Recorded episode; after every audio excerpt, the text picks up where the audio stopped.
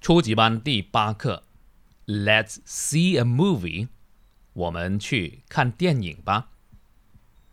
I got a great idea.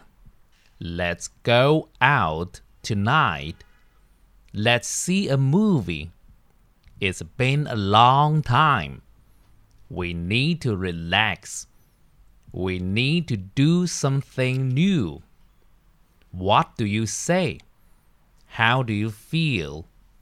How about seeing a movie? 好，我们看第一句，I got a great idea. I got 英式可以读成 I got，这个 got 跟 have 有是同样的意思。你可以说 I have a great idea. See a movie 就是看电影。 It's been a long time，已经好久了。这里是现在完成时，一个比较深的语法，但是我们不用管它，我们记住这一句话就好了，是固定的用法。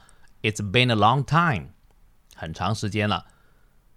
Relax，we need to relax。Relax 是放松。We need to do something new。很多同学 还不知道 new 是新的意思哈，读 new。后面三句是问别人怎么样，What do you say? How do you feel? 都是同样的意思。How about seeing a movie?